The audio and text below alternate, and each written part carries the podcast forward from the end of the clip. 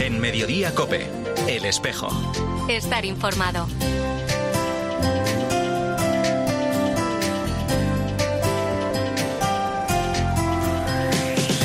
La una y 33 minutos, ¿qué tal? Bienvenidos al tiempo del espejo en Mediodía Cope en este 30 de septiembre. A esta hora, como cada viernes, te cuento ya la actualidad de la Iglesia de Madrid. El saludo de Mario Alcudia. Un sacerdote de raíces profundas, porque viene de una familia católica, de unos padres que han sido un testimonio de fe y de vida para él, eh, que ha, vivido mucho esta diócesis de Getafe eh, con los sacerdotes, con el pueblo de Dios sobre todo, y, al mismo tiempo un hombre muy comprometido con los pobres, muy comprometido con el mundo de las adicciones, de la droga, lo ha vivido eso en, en primerísima persona cerca de los que sufrían.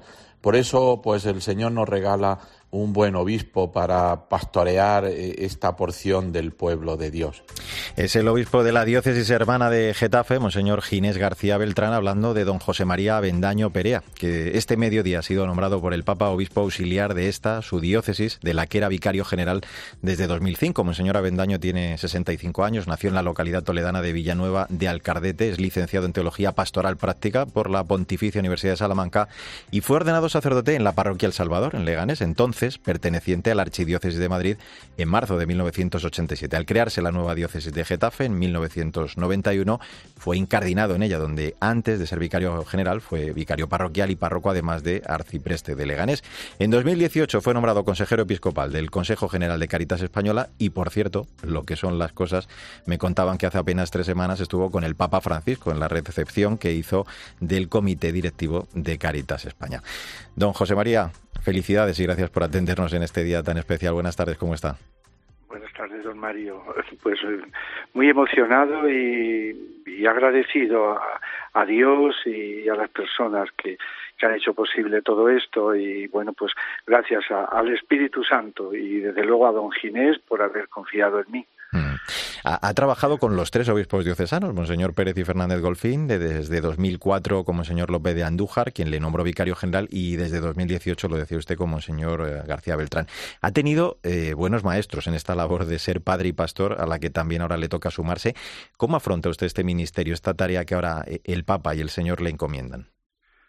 pues lo afronto con, como he escogido en mi lema episcopal, caridad y humildad dando gracias a Dios, teniendo un corazón siempre caritativo, misericordioso, y todo ello, pues desde la humildad de Cristo, desde la humildad del Evangelio, con este esta realidad tan apasionante que el Espíritu Santo nos nos pone cada día en la diócesis de Getafe para en la evangelización de tantas personas que que, no conocen a Cristo, que no conocen a Dios y, tienen sed de Dios. Mm.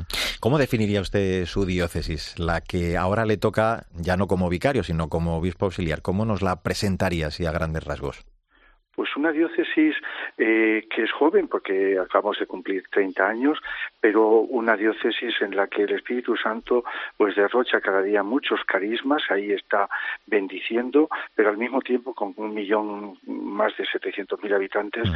donde el trabajo y la urgencia por evangelizar, estas palabras del apóstol, ay de mí si no evangelizo, pues es una llamada a, a trabajar en sinodalidad, en comunión, en fraternidad con todo el pueblo santo de Dios Dios por, por el anuncio del reino de Dios. Mm. Una diócesis de verdad eh, necesitada y eh, del amor de Dios y bueno, el, amor de Dios ahí está, pero necesitada de que se le conozca, que conozcan a Dios como, como, como su creador, como su hacedor, como padre. Mm. Hace poco más de hora y media decíamos que conocíamos la noticia, pero eh, ¿qué primer mensaje le manda así a sus diocesanos desde este espejo? Pues el primer mensaje es que Dios existe, que lo anunciemos en las 24 horas del día, que Dios existe, que la vida desde Dios tiene un sentido que no lo vamos a encontrar en otras realidades, que Jesucristo es el Señor y es el verdadero tesoro de nuestra vida, que hace que nuestra vida, cito al Papa Benedicto XVI, que tenga unos horizontes y una orientación decisiva, el encuentro con Cristo que nos encontremos con Él, renovemos nuestra fe y estemos ahí cada día pues trabajando por el Evangelio. Mm. Ha hablado usted de su lema episcopal, caridad y humildad. Yo no sé si es pronto, o si ya tiene alguna fecha prevista para, para la ordenación episcopal, si han pensado ya en ello está pensando posiblemente a final de noviembre, en concreto el sábado 26 por la mañana en la Basílica del Cerro de los Ángeles, el Sagrado Corazón de Jesús. Pero toda esta fecha todavía es provisional porque hay que ponernos de acuerdo con Nunciatura y con otras entidades. Pero bueno, en torno a esa fecha o el 3 de diciembre, aunque eh, casi todo se orienta hacia el 26 de noviembre. Pues lo contaremos aquí en este espejo. Monseñor José María Bendaño, nuevo obispo auxiliar electo de la diócesis de Getafe, gracias por habernos atendido en este importante día. Estamos seguros que el Señor concede a la diócesis de Getafe el padre y el pastor que, que en este momento necesita. Un abrazo muy fuerte. ¿eh? Gracias, don Mario, a usted y a todo su equipo. Pues ahora a la una y treinta y casi nueve minutos hablamos de otros asuntos de la actualidad de esta Iglesia de Madrid en este espejo en mediodía COPE en este último viernes y día de septiembre. Comienzo contándote que la Catedral de la Almudena acogía ayer la Eucaristía de Envío de Profesores presidida por el Cardenal Osoro, organizada por la Delegación Episcopal de Enseñanza y Cultura con motivo del inicio del curso académico en la que participaron numerosos docentes católicos de nuestra diócesis, entre ellos Claudio Herrera, profesor de religión del Instituto La Estrella. Un inicio de curso donde se nos plantean también eh, la perspectiva de la evangelización desde la parábola del Hijo Pródigo, o como nos ha dicho el cardenal, la parábola del Padre Misericordioso, que él resume con tres palabras, confianza, compromiso y alegría. Confianza en la elección que hace la Iglesia en nosotros para poder evangelizar, el propio compromiso de la evangelización de transmitir este mensaje y sobre todo la oportunidad de la alegría de poder compartir este mensaje, un mensaje de esperanza a nuestros alumnos, a estos chicos que la diócesis y la Iglesia nos pone en nuestras manos. Vamos con más asuntos. La Universidad Eclesiástica San Damaso inaugura este viernes el curso académico 22-23. El programa de actividades arrancará a las 6 de la tarde con la misa solemne presidida por el Cardenal Osoro en la Colegiata de San Isidro en el marco del Año Santo del Patrono de Madrid. A partir de las 8 de la tarde, el Salón de Actos del Seminario Conciliar va a coger el acto académico, la lección inaugural, a cargo del decano de la Facultad de Derecho Canónico, Juan Manuel Cabezas Cañabate. Después tendrá lugar la intervención del gran canciller, el Cardenal Carlos Osoro. De los retos del nuevo curso nos habla el rector de la Universidad Eclesiástica San Damaso, Javier Prades. Comenzamos un curso de retomar la docencia presencial, que es la prioritaria, y de ir mejorando y profundizando en el plan de formación docente también a distancia para ofrecer en donde la Santa Sede así lo permite eh, docencia a distancia de calidad y seguir adoptando una serie de medidas de aplicación del Plan Estratégico 2021-2024 en el que contamos con prestar un mejor servicio docente para todos nuestros alumnos que van llegando, gracias a Dios, muy numerosos, tanto de la diócesis como del resto de España y de otros lugares del mundo. La capilla del Centro de Madrid de Hermandades del Trabajo acogerá el domingo a las 6 de la tarde una Eucaristía presidida por el Cardenal Osoro con motivo del 75 aniversario de Hermandades del Trabajo, una celebración organizada por esta organización y la Fundación Abundio García Román para conmemorar esta efeméride que se está desarrollando con el lema Un nuevo mundo, una misma llamada. José David Belén Medina es el presidente diocesano del Centro de Madrid. Son incontables los trabajadores que día a día pusieron su granito de arena para que la vida de Hermandades saliera adelante siempre motivados por el carisma don del Espíritu Santo que heredamos de nuestro fundador, Abundio García Román. Damos gracias a Dios por estos 75 años de servicio al mundo del trabajo y seguiremos innovando y evolucionando con la meta de llegar a cumplir un siglo y mucho más. El Templo Eucarístico Diocesano San Martín de Tours ha acogido esta semana la Eucaristía de inicio de curso pastoral de Manos Unidas Madrid, presidida por el conciliario diocesano José Juan Fresnillo, quien en su homilía, como nos recuerda la presidenta de Manos Unidas Madrid, Pilar González Adrados, le recordaba el ejemplo de San Vicente de Paul, su amor a los más necesitados que les sirve como modelo en su trabajo. Estamos llamados, como dice el Papa Francisco en la Evangelii Gaudium, a escucharlo, a escuchar el clamor de los pobres.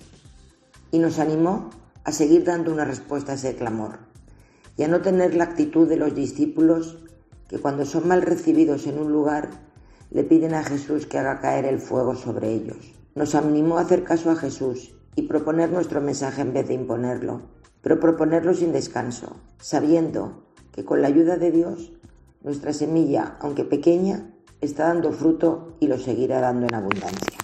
La delegación de jóvenes de la Archidiócesis de Madrid celebra el próximo sábado, a partir de las 5 de la tarde en el Colegio San Agustín, el encuentro Madrid Live Meeting, una jornada festiva que combinará momentos de oración, testimoniales y de música. Hablaremos en ella en este espejo. Con el lema Llevamos su alegría va a ser una oportunidad también para compartir lo vivido el pasado verano en la peregrinación europea de jóvenes a Santiago de Compostela. Además, supondrá el arranque de preparación para la JMJ de Lisboa 2023. Luis Melchor es el director del Secretariado de Infancia y Juventud de la Archidiócesis de Madrid desde la formación, la música, la reflexión, el encuentro y compartir juntos, podemos tocar algunos temas que están de actualidad en la pastoral juvenil y en la sociedad actual, en el mundo joven. Y al mismo tiempo también queremos planificar todo un itinerario que nos ponga en disposición de llevar a los jóvenes a peregrinar hasta la próxima Jornada Mundial de la Juventud que tendrá lugar en Lisboa el próximo mes de agosto y así que este encuentro nos llene de alegría y a nosotros también nos haga mensajeros y misioneros de su alegría. Pues así hemos llegado a la una y 44 minutos. El domingo vamos a celebrar la tercera edición del Domingo por la Comunión con el lema Unidos Diversos. Enseguida hablamos de todo ello en este espejo en Mediodía Cope. En Mediodía Cope, el espejo. Estar informado. Me he tantas preguntas intentando entender. Me he lanzado a buscarte sin saberte ver. La una y 46 minutos, soy Mario Alcudia, gracias por seguir con nosotros en este espejo de Madrid en Mediodía Cope en este viernes 30 de septiembre. El domingo vamos a celebrar la tercera edición del Domingo por la Comunión, una iniciativa que nació en 2020 impulsada por el Arzobispo de Madrid para cada primer domingo de octubre, este año con el lema Unidos Diversos. Ese mismo día, el domingo, el cardenal Osoro va a presidir con este motivo la Eucaristía en la Catedral de la Almudena a las diez y media de la mañana, una jornada preparada desde la Comisión Diocesana por la Comunión Eclesial que nos recuerda que sin comunión no hay misión. Vamos a saludar y hablar ya de todo ello con uno de los miembros de esta comisión, precisamente, miembro también de la Comunidad Pueblo de Dios y Brotes de Olivo, Pedro Jesús Domínguez. ¿Qué tal? ¿Cómo estás? Hola, buenas tardes. Buenas tardes. Pues muy bien. Bueno, encantado de saludarte. Nos recuerda el cardenal Osoro eh, que todos contamos, que todos participamos y contribuimos precisamente a este cuerpo místico, pero conviene recordar también, eh, Pedro Jesús, esa segunda parte ¿no? del lema, que la unidad en la Iglesia no se realiza en la uniformidad ni en el pensamiento único. ¿no? Esto es importante el tenerlo muy presente. Pues sí, mm, normalmente damos por supuesto que mm, que, la unidad ya está entre nosotros y, en el fondo la realidad es que mm, mm, la, unidad la, pensamos muchas veces como, como, como el vernos, el comunicarnos, el compartir, los que pensamos más o menos lo mismo, los que tenemos el mismo carisma, los que estamos en el mismo movimiento, en la misma comunidad, en la misma parroquia, pero aquí el reto es encontrar en que mm, no hay comunión sin diversidad y ni tampoco hay diversidad sin comunión, ¿no? Entonces, como que el camino siempre para la comunión, para la unidad entre los cristianos y entre todos, es la diversidad que nos enriquece, que nos complementa y, nos completa a cada uno de nosotros. La diversidad es la gran aliada de la comunión. La comunión, si no huele a diversidad, pues me parece a mí que, que nos estamos errando en la esencia misma de, de la coinonía, del significado. Eh, eh, ¿no? podemos eh, dejar de hablar del sínodo convocado por el Papa en su fase diocesana del pasado curso. Aquí en Madrid constatábamos que bueno, la, sinodalidad, ese caminar juntos, por tanto, era un, reto muy vigente. Podemos decir también en este sentido que, el sínodo ha sido de forma muy particular para esta Iglesia de Madrid una muy enriquecedora experiencia de, de comunión, ¿no? Sí, sí, claro. Pensemos que en el ADN de nuestro ser iglesia el mismo ADN de nuestra fe, mm, que todos que rezamos el Padre Nuestro, está la sinodalidad. Y la sinodalidad que es, mm, caminar juntos, ¿no? Mm, a mí me gusta hablar de la comunión y de la sinodalidad usando como una, una palabra que, que, su origen es africano, ¿no? Y que Nelson Mandela la usó para la, para la Comisión de la Reconciliación y la Verdad, y cuentan como que un, un misionero fue en, en, África por, eh, por, un grupo de niños le puso como una cestita con, con, dulces y fruta y le dijo mm, que hiciera una competición y el que llegara a, primero a la meta mm, se comía toda la fruta como regalo, ¿no? Y ese grupo de niños cuando el misionero le dijo venga a correr, empezaron todos a correr y se agarraron las manos y llegaron todos al mismo tiempo a, a la cesta de fruta, ¿no? Entonces el misionero sorprendió y dijeron, pero ¿por qué habéis hecho si podía haber ganado uno y se hubiera, y se hubiera él disfrutado solo de, la fruta, ¿no? Mm. Y todos los niños al mismo tiempo respondieron una palabra, ¿no? Ubuntu que significa que significa este caminar junto, este yo no soy, no cómo voy a disfrutar yo de la fruta solo si no la disfruto con los demás, ¿no? Esto que, es tan sencillo, pero esto llevarlo a, la práctica cuando nos ensimismamos en nuestro en nuestra responsabilidad y en nuestros dones, pues cuesta bastante trabajo. Y esto en esencia es la sinodalidad, este caminar junto de la mano, ¿no? Mm. Muy en esa línea y te hago una última de lo que estás contando. En alguna ocasión yo he escuchado, creo, a, nuestro cardenal hablar de la necesidad ¿no? de, promover un estilo de comunión. ¿Cómo debe ser, en tu opinión, ese estilo eh, y cómo podemos lograr el, promover esa forma para que todos nos sintamos, como tú estabas contando, corresponsables de esta tarea ¿no? que, tenemos eh, entre todos, con todos y para todos? Hombre, el, el, estilo lo tenemos reflejado en la persona de Jesús, ¿no? y que lo, y que lo viene descrito no de forma teórica, sino como una carta de experiencia y de vida en los evangelios.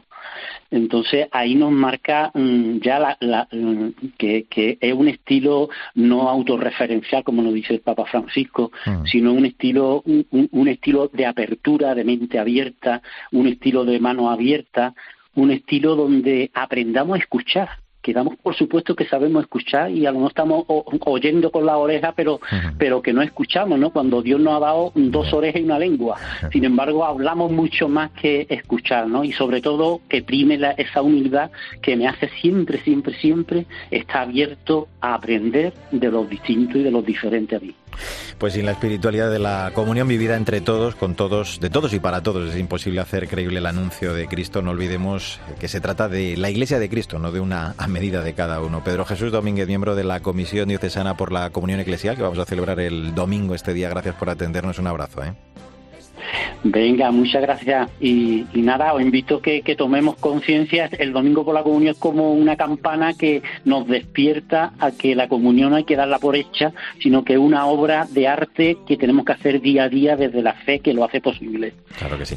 Pues así hemos llegado a la 1 y 52 minutos, recta final de este espejo de Madrid en mediodía COPE en este 30 de septiembre. Yo creo que puede ser un momento especial para la Iglesia el que nosotros repensemos todo esto, ¿no? De los que marcharon, de los que se quedan y de la necesidad que tenemos los unos de los otros y de abrir puertas para que puedan entrar gente eh, eh, sin hacer rebajas de ningún tipo del Evangelio. Mm. La gente no puede, en abrir puertas no están las rebajas.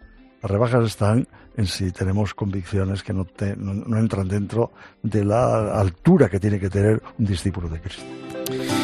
Escuchabas al cardenal Osoro en este espejo. Eh, el pasado mes de julio ya nos adelantaba el contenido de su nueva carta pastoral a la misión Retornar a la alegría del Evangelio. En esta ocasión, bueno, pues nos anima a releer esa parábola del Hijo Pródigo, como a él más le gusta decir, del Padre Misericordioso. Y vamos a intentar aunar esta carta junto a otra realidad, la del contenido, digo, también de lo que hace la Escuela para la Evangelización, los cursos que organiza esta Escuela Diocesana de Evangelizadores, porque también la formación es importante importante para llevar a cabo esta tarea. Vamos a saludar a su director, José Castro, quien conoce a la perfección además esta carta pastoral. Hola José, ¿qué tal? Gracias por acompañarnos. ¿eh?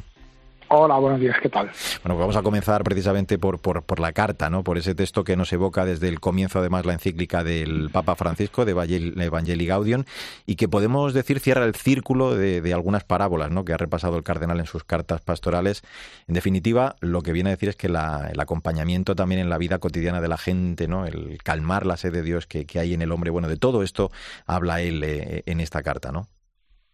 Sí, sí, yo creo que es uno de los, de los puntos claves que, que destaca, ¿no? Que es decir, la, fe de Dios que hay en, todo, en todas las personas y que precisamente a esa sed tenemos que dirigir nuestro mensaje y, nuestro, y, nuestras manos abiertas eh, y nuestras puertas abiertas, como dice también en la, en la carta, ¿no? Que decir, y, y, que ahí hay, un, hay una misión, una tarea preciosa denunciar el Evangelio a la gente que tiene sed de Dios. Nos invita a reflexionar sobre cómo vivimos cada uno, ¿no? Cómo nos acercamos a, a las personas distanciadas de Dios, de la Iglesia en, circunstancias concretas de su vida, la hoja de, ruta, por decirlo así, eh, está clara, ¿no? El seguir el ejemplo de esta parábola, el seguir el ejemplo de ese padre para, para que nadie se sienta excluido. Efectivamente, yo creo que a mí me ha, gustado mucho el, el, de la carta, eh, la idea de hijos, ¿no? Que, que no somos hijos y no somos hermanos, ¿no? La, idea también de, del hijo, no, el no del hijo pródigo, sino del hijo que se queda con el padre y que, y que también tiene que aprender a ser hijo, ¿no? Y, yo creo que eso también a todos los que somos miembros de la Iglesia es, también un mensaje muy, muy, importante, ¿no? Que, sepamos ser hijos y ser hermanos. No se puede ser hijo si no se es hermano, ¿no?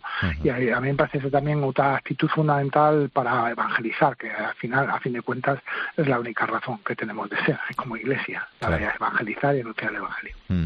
Precisamente para, para poder llevar a cabo esta tarea de evangelización, pues además del testimonio, es eh, necesario una adecuada formación y a ello va a contribuir un curso más, la, labor de la Escuela de Evangelizadores, que como decía también el cardenal Osoro en el arranque de curso, eh, se traduzca en una línea pastoral de trabajo que no sea puntual, sino que bueno pues se contemple en el tiempo, ¿no? Una formación, decía él, Para la misión y la evangelización. Efectivamente, es decir, la escuela no, no es una escuela superior de nada, no, no es una, una, educación, por así, por así decirlo, formal, que ya hay espacios para eso, sino que lo que pretende es capacitar a los agentes de pastoral, los catequistas, a los, a los que atienden a los enfermos, a los voluntarios de Cáritas, a, a tanta gente que hay en nuestras parroquias, en nuestras comunidades, pues para, para la misión, para la misión de anunciar el Evangelio, ¿no? Que para eso, eh, pues es necesario también formarse, capacitarse, por no se trata solamente de hacer cosas buenas, sino también hacerlas bien, ¿no? Que yo creo que eso es importante, ¿no? Y es una responsabilidad que, que, bueno que ese es el reto que, que, la escuela se plantea no y que y que además pues hablando también como como estábamos hablando de la comunión justo antes no eh, pues que es trabajar también en comunión dentro con, con nuestra diócesis no en, en, bueno pues en unas perspectivas en unas líneas pastorales en un, en un tono pastoral pues de comunión. Y a eso quiere contribuir también la, la escuela diocesana de evangelizadores. Y esto está dirigido aunque sean 30 segundos que no lo recuerdes eh, no solo los lógicamente a los sacerdotes, eh, sino también a un laicado ¿no? que anime las comunidades parroquiales. O sea que esto está abierto para todos esto está fundamentalmente dirigido a los laicos, también los sacerdotes, por supuesto, pero pues fundamentalmente a los laicos, a los agentes de pastoral, a la gente que está en el trabajo día a día en nuestras parroquias, en nuestras comunidades, movimientos, asociaciones, colegios, pues a, esas personas. Y es una ayuda también a las, a las comunidades parroquiales y a todas esas comunidades mm. precisamente para la formación de sus agentes, mm. que muchas veces, bueno, pues, pues tienen dificultad para poder organizarla, ¿no?